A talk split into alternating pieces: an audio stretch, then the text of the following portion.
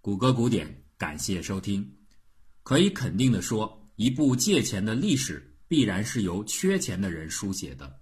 谁最容易缺钱呢？答案是看似最为富有的古代君侯们。权力的拥有者最热衷的游戏是战争，战争是吞噬一切财富的黑洞，也是扩大自身资产的捷径。这让所有的王侯们乐此不疲，或者欲罢不能。为了应对庞大的开支，他们想出了各种各样的方法进行借贷，其中最常用的一种工具就是年金。可以这么来说，年金是利息史当中和银行储蓄并驾齐驱的另外一支重要的驱动力量。年金不仅衍生出了场外交易，还帮助确立了股份思想。前面提到的法国国王菲利四世惩治圣殿骑士团的行动，其中。有很大一部分因素，据说就来自于偿债的压力。圣殿骑士团刚好是法王的大债主，填补这个债务窟窿对于国王来说越来越困难。这种情况下，找到某种借口把对方彻底干掉，自然是最简便的把新账老账一笔勾销的最好方法。正因如此，各种邪恶的大帽子就统统戴在了骑士们的头上。罪行说的越丑陋，就越能遮掩菲利斯式的真正动机。这种借债杀东的情况既不空前，也不绝后。实际上，它是中世纪欧洲历史当中最为常见的场景。英法百年战争期间，一三三八年，英王爱德华三世以百分之五十的高额利息，从佛罗伦萨的巴尔迪和佩鲁季两家银行借贷一百二十五万英镑，筹办军事。可是啊，到了一三四三年，爱德华却停止了还贷，直接导致本就危机重重的两家意大利银行完全毁灭。百年战争甫一结束，英国继而爆发了玫瑰战争。同属爱德华三世后裔的白玫瑰约克家族和红玫瑰兰开斯特家族为了争夺英国王位展开血战。这个时候，意大利的另外一家金融翘楚美第奇银行瞅准机会，两面下注。分别为红白玫瑰双方提供贷款，可是没想到最后的结果是机关算尽，落得个两面皆输。一四七八年，美第奇伦敦分行直接被清算关闭，因为继任的都铎王朝的主人们既不愿意，也不可能承认前朝的旧债。中世纪的借贷利率非常奇特，观察其数据呈现出两大特点：其一。民间性质的商业贷款机构的利率高低不定。其二，国王借贷时的还贷利率一般比同期市场水平高出许多倍。民间利率的巨大起伏，从接近现代利率的百分之八以下，到完全离谱的百分之一千三百以上，判若云泥的涨落，却都留有详实的记载。这或许说明啊，当时的借贷市场缺乏有效的组织，原生状态下。工具和规范性都严重不足，故而每次借贷，特别是在欧陆深处的经济欠活跃地区的那些借贷，都呈现出高度的个性化的不确定定价模式。国王和贵族需要允诺超高利率才可以借到钱，比如说神圣罗马帝国的皇帝腓特烈二世支付给债主们的利息的利率是百分之三十到四十，而到了腓特烈三世的时候，利率进一步飙升到百分之八十。这都是当时的欧洲君主们常见的利息水平的区间。当然，具体要说到每个人的头上，这还要看借债的国王们的身体是否健康、年龄是否较小、国力是否强盛等等等等。总之啊，年老体衰的贵族们往往需要承诺更高的利率才可以获得资金。出现这个情况，是因为国王们的信用实在太差了。那相比之下，许多欧洲独立城市或者大型商业机构的信用却要好得多，他们的借贷产品供不应求，他们的利率却并不算很高。比如说，米兰的法定利率的上限是百分之十五，西西里是百分之十，一二二八年的维罗纳是百分之十二点五，而热那亚在整个十三世纪都保持在百分之十五。企业和城邦重视借贷的信誉，因为企业如果失去了信用，就无法持续经营。而城邦一旦失去了声誉，就很难保持独立。君主们没有这样的担忧，他们的违约成本极低，遭受损失的债权人既不能控告，也无法反制，最多只能无用的说上一句不痛不痒的话，以后再也不带你玩了。其实啊，关于这一点，传道书早就给了他的信徒们以警告：不要借钱给比你强大的人。寡信并不是国王们缺乏权威，恰恰相反，是国王们常常玩弄威权的结果。当他们欠债多了以后，经常就把债主一灭就了事儿了，这就让贵族群体很难获得别人的持久信任。其结果是，几乎每一代国王在换届的时候都要进行所谓的债务重组。那年金呢，就是这里边最为重要的财务安排工具。什么是年金呢？如果以现代年金为准，大体上来说，它接近于保险的一种逆向操作。保险是小额分散投资，大额集中获益；年金呢，刚好反过来，购买的时候一次性投入一大笔资产，提取收益的时候，则是按期分批的获得固定的回报。从年金的这种性质来看，它非常类似于原始投入的本金的某种利息流。古代的年金与此略有不同。它的准确起源已经很难说得清楚了，或者说它存在着多种起源的交织。一般认为，古代年金可能来自于一些互助组织，或者类似于宗教机构一类的带有慈善性质的组织。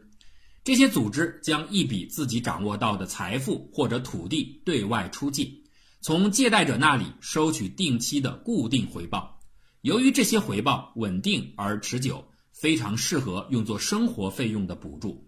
那持有资金的原始组织就会把这一类的收益分配给一些需要帮助的孤贫之人，这就起到了救济薪资的作用。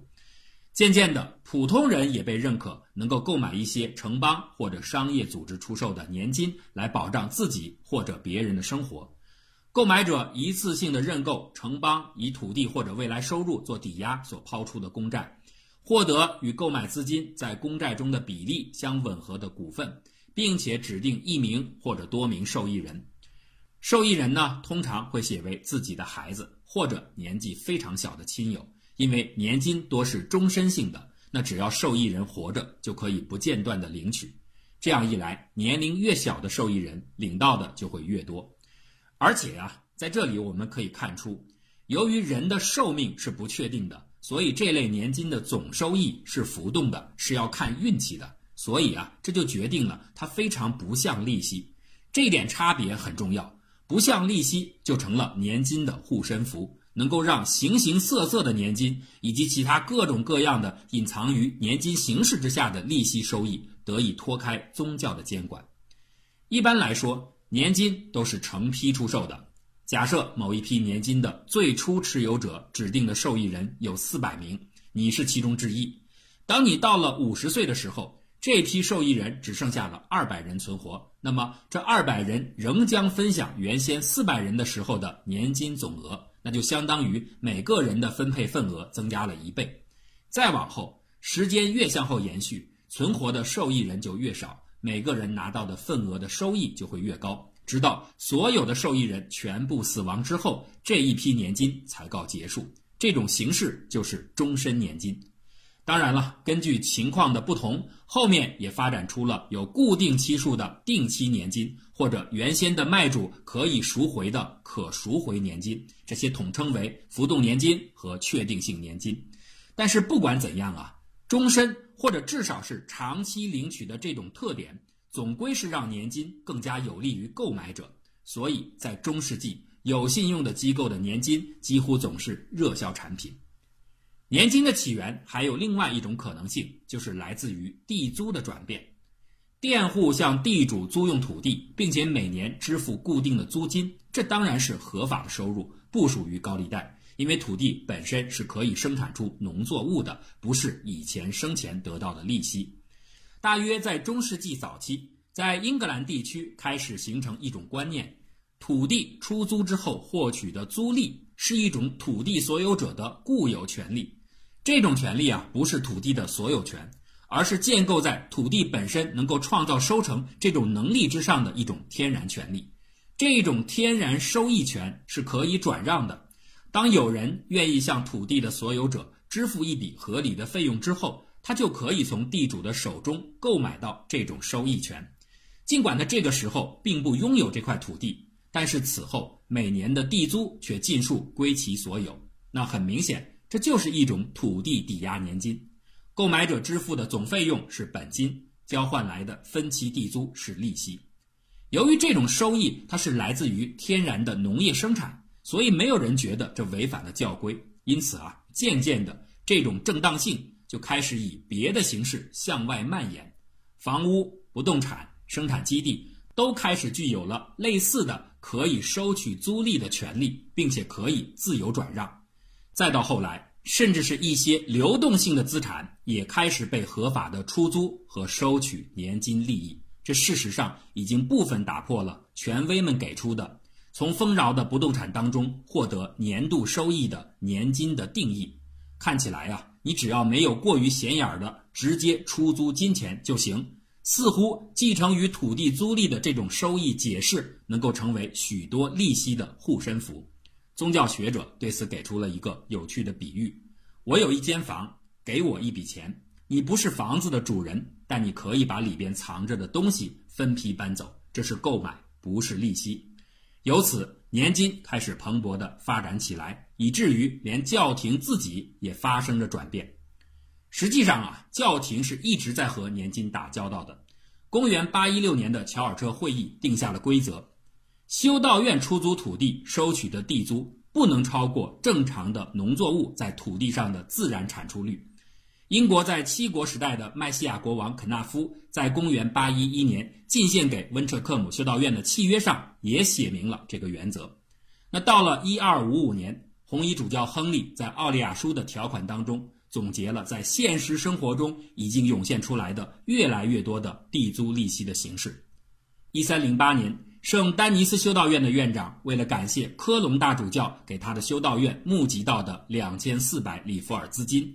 特意回报给科隆大主教一份四百里弗尔的终身年金，也就是说，只要科隆大主教健在，每一年他都能够拿到四百里弗尔。而且啊，在他刚刚去世后的头两年，继任的科隆大主教还能够每年拿到一千里弗尔作为补偿。这些都被认定为是合法的回报。那更妙的呢，是后来在法国、意大利、荷兰等经济活动频繁的地区，还创造出了一种。加息的变通方法叫做圣社。当时啊，随着借助年金取得回报的方法越来越在宗教界普及，罗马教廷设立了许多可以按照指定利率出租金钱的分支机构，叫做圣社。在圣社里，需要用钱的人们能够筹借到所需的资金，而愿意放贷取利的人无需担心高利贷的指控。稍后啊，教皇允许一群人以集资的方式作为本金申请开办圣社。那精明的商人们马上意识到了一个利用这一规则赚钱的新的玩法。他们申请开办圣社，却并不指望通过正常的借贷赚钱，因为合法的利息太低了。他们要做的是把圣社本身当做标的物进行转让。由于圣社是合法的放贷机构，而且现在开始变得能够流通。所以，交易的获利往往超过正常的利息。就这样，击鼓传花的游戏得以进行下去，一直到了十八世纪，这种滥用已经到了无法收拾的程度，才被停止。我们考察年金发展的历史的细节，会惊讶地发现，古代金融在很多层面的深度上是令人赞叹的。年金最早的形式在古罗马时期就已经出现。这是因为罗马帝国的数学水平已经进步到足够支撑商人们对人群的寿命递减规律进行估计，并对相应的变动风险带来的年金收益的改变进行计算。有记载可查的第一个完成了这项工作的人叫做伊米留斯·梅萨，他使用了一张寿命预期表来辅助计算。不过，我们有理由相信，在梅萨提出这张表的很久之前。也许它已经在实际当中被广泛运用了。梅萨表有一些估计上的明显的问题。那另外一张据认为是由罗马军事行政官乌尔比安制定的表格更加合理。不过乌尔比安表却遭到了来自梅萨的批评。尽管乌尔比安模型同样有着不合理之处，但是啊，它却因为简洁性和实用性获得了巨大的成功，是他推动了年金取得了重要的发展。有些分析家认为，罗马的年金计算的水平甚至优于文艺复兴之前的欧洲的许多地区。另外啊，在意大利城邦年金的交易过程当中，甚至已经考虑到了购买力折算的问题。比如说，在一份文件当中就载明了，一二六五年的二月，乌德勒支人罗伯特·诺曼给他的儿子鲍德温安置了一份终身年金。该年金保障受益人每年能够获得四百里弗尔的利息。里弗尔是巴黎货币，也是当时较为流行的一种货币。但是啊，文件中同时明确规定了，如果巴黎的里弗尔的购买力出现了显著下滑，那么年金就要改用图尔奈的货币苏加以支付。两种货币的汇率也是用当时的购买力来折算的，大约是五十苏兑换四十八里弗尔。运用年金工具最为娴熟的就是君王们。国王打仗的钱往往来自于抵押了土地所能够获得的以黄金形式支付的年金借款。十一世纪的神圣罗马帝国域内，邦国林立，战争频仍，年金借款几乎从未断绝过。它成了伯爵和男爵们的家常便饭与战争提款机。比如说，在一一零三年。当时谁能够提供一千个人和三匹马的装备的借款，谁就能够获得来自普兰德斯伯爵提供的四百马克的年金。那在南方的意大利呢？由于军事或者其他贸易的需要，城邦也经常要以年金方式融资。佛罗伦萨、热那亚、威尼斯莫不如此。比如说，一四七零年，热那亚总计售出了令人吃惊的一千一百万里尔的年金。而到了短短一百多年之后的1597年，热那亚的年金负担总额已经激增到4370万里尔。最开始的时候啊，年金并不为人们所熟悉。当意大利的各个城邦在为整个黑暗中世纪笼罩下的欧洲大陆保留了一线货币经济的光明的时候，年金更像是一种摊派给富裕市民阶层的强制贷款。人们并不乐意购买它，一是因为不知道它的好处。更是因为最初的年金是没有利息的，比如说一一七一年的威尼斯向市民摊派的一次公共借款就没有支付任何的报偿，故此啊，这一阶段的年金更像是一种税收。不过到了后来，这样的税收慢慢的有了一个额外的好处，就是给纳税人一份正比于其纳税比例的固定收益。在威尼斯，这种实质上的付息的长期贷款叫做 month。每个被强制购买了 Month 的人都拥有相应的股份。Month 没有法定的赎回日期，所以它类似于永续年金。但一般威尼斯呢会保留回购的权利，以限制这种公共债务的增长。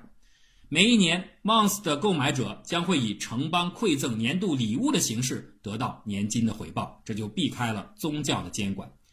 尽管 Month 或者后来合并到城市公共基金之后的 Prestiti 的利息并不高，在威尼斯是百分之五，在佛罗伦萨呢，公共基金利率也是从百分之十五、百分之十逐渐降低到百分之五，但是呢，它却是超级稳定的。十三世纪，威尼斯的很多年金的支付总时间超过了一百多年，直到一三七九年威尼斯被热那亚打败之后才停止。这种稳定可靠、长期的特性，就让人们对年金变得趋之若鹜。所谓实力阶层，在整个意大利半岛方兴未艾。许多人把 Prestiti 作为嫁妆陪送给女儿，很多贵族在自己的庄园里都投资 Prestiti。外国人能够辗转获得一份 Prestiti，将被视作地位的象征。这种时尚来自于 Prestiti 的稀缺性，因为至少在最初一轮的购买资格里面。威尼斯以外的人是被排除在外的。发行 Prestiti 的机会并不总是很多，它主要是为对外战争而募款。威尼斯规定，所有的城市财政盈余在扣除必要的开支之后，需要优先支付已发行的 Prestiti 的利息之后，才能够进入战争基金。这种优先地位带来的安全性，让投资 Prestiti 成为富裕阶层的风潮。Prestiti 没有凭证。但是，所有的购买者的信息都将在贷款办公室里留下记录。年金的旺盛需求甚至催生出了火爆的 Prestiti 的场外交易。在当时的文献里，居然留下了大量的详细的 Prestiti 的每日交易价格的数据。这些记录下来的价格起伏，成为威尼斯等意大利城邦兴衰变迁的另类见证。类似的情况也发生在北海经济圈。年金始终是商人们的抢手货，在德国，很多公司都做起了年金投资的专项生意，以至于啊，早在一三五零年，政府就不得不颁布训令，限制此类专靠年金赚取巨大利益的私人公司。繁华终有落尽时，随着十四世纪即将完结，百年战争和玫瑰战争的硝烟尚未散尽，黑死病的重击更让欧洲大陆颓势尽显。南方地中海的威尼斯，在经年累月的战争之后，终于被热那亚击败。尽管这不意味着衰落的迅即到来，但是某种隐隐显现的时代变迁的迹象已经越发凸显。欧洲的南海即将让位于北海。狭窄的陆源水域即将让位于浩瀚广阔的大洋，欧洲的大复兴很快就要到来。隐身在当铺和年金契约里的利息微光，也终将在亚德里亚海旁微弱的摇曳了几个世纪之后，重新点燃辉煌的火焰。